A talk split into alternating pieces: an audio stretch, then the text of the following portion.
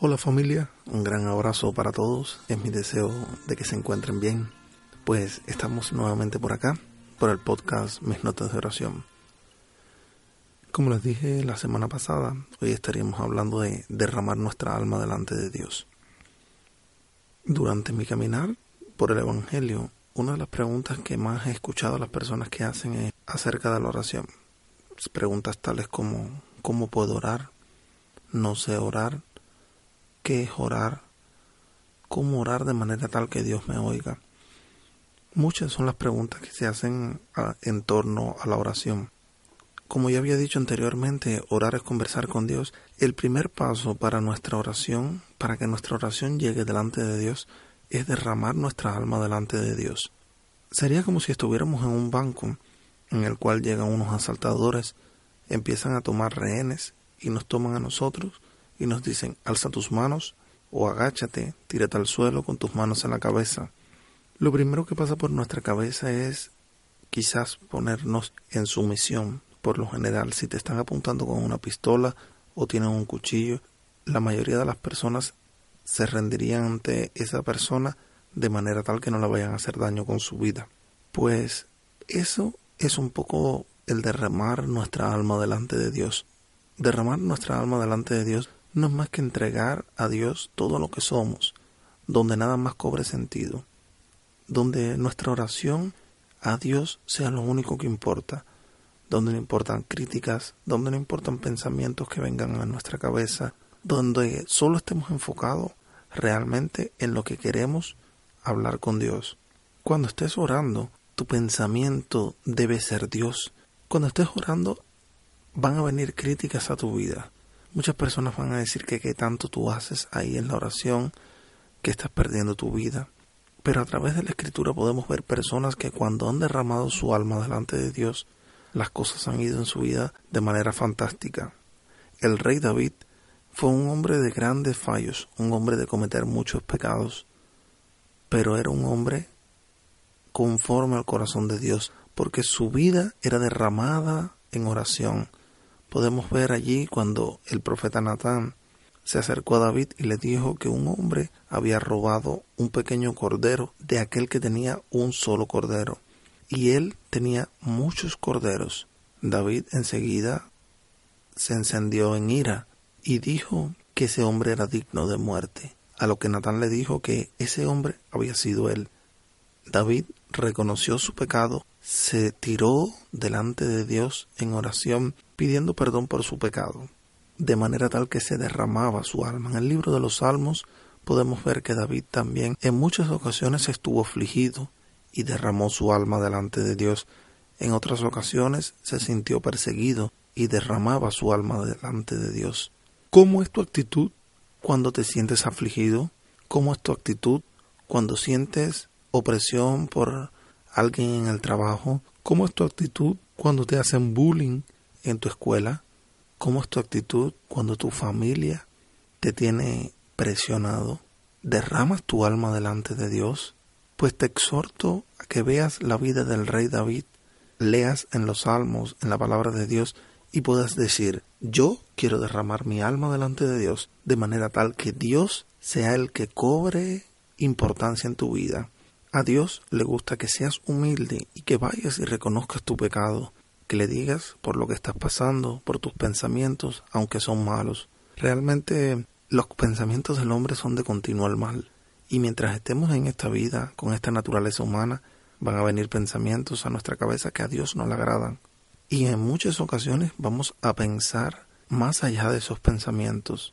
Pero lo importante es que se lo contemos a Dios, que derramemos nuestra alma, que le digamos, Señor, sé que he fallado contra ti, sé que he pecado contra ti, y empieces a hacer cambios en tu vida. Como decíamos en el anterior capítulo, que es importante que acudas a la escritura y compares tu vida con la escritura, pues esto te ayudará mucho a derramar tu alma delante de Dios. Porque si no tienes conocimiento de lo que a Dios le agrada y a lo que a Dios no le agrada, ¿cómo vas a saber qué es pecado y qué no? El Espíritu es verdad que te puede tocar tu vida, que el Espíritu te puede contrictar ante el pecado, pero el conocimiento de la palabra de Dios te va a ayudar a huir del pecado. Muchas veces tenemos peticiones delante de Dios también, no solo pecados, sino que nuestra vida está siendo una vida agradable delante de Dios, pero tenemos peticiones, peticiones que no son contestadas.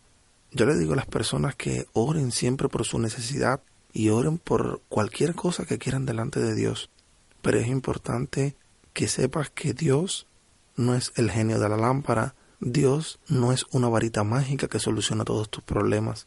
El apóstol Pablo en una ocasión estuvo orando por un aguijón en su carne y dice que tuvo que orar hasta tres veces para que ese aguijón fuera quitado de su vida.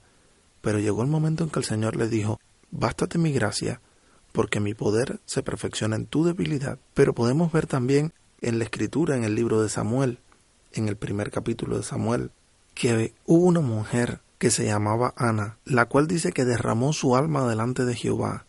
Esta mujer estaba afligida, se sentía menospreciada, pero esta mujer comenzó a orar y a clamar por un milagro.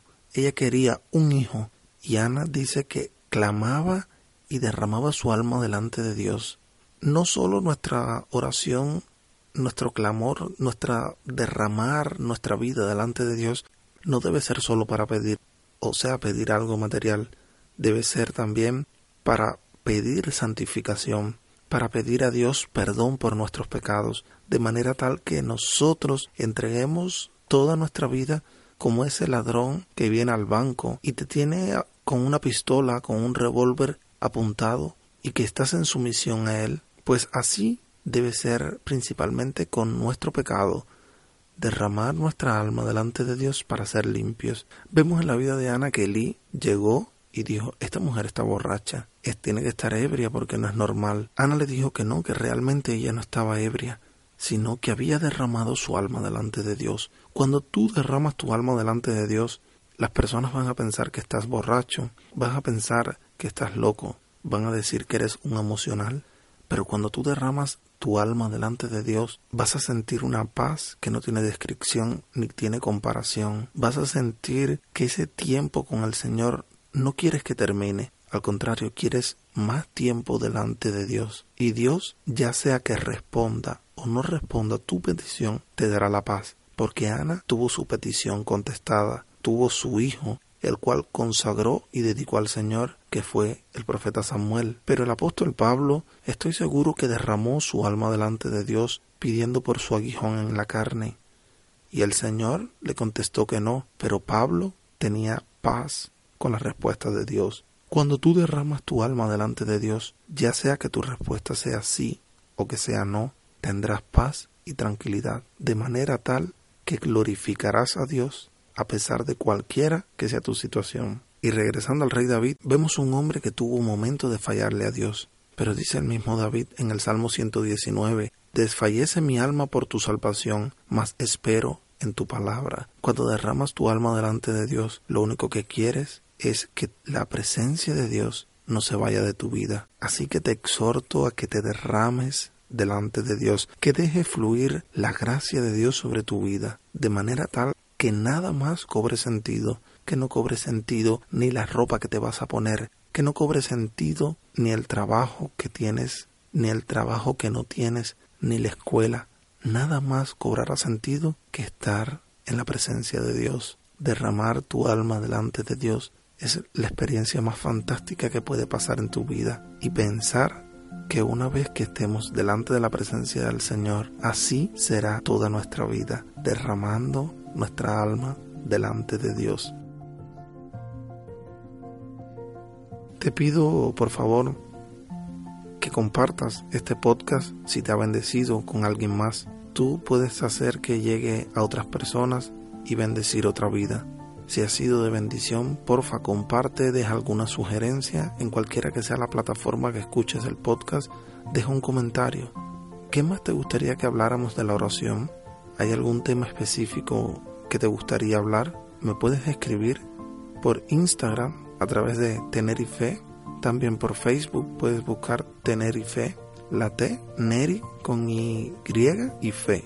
Y por cualquiera de estas vías me puedes escribir y comentarme que te gustaría seguir hablando acerca de la oración.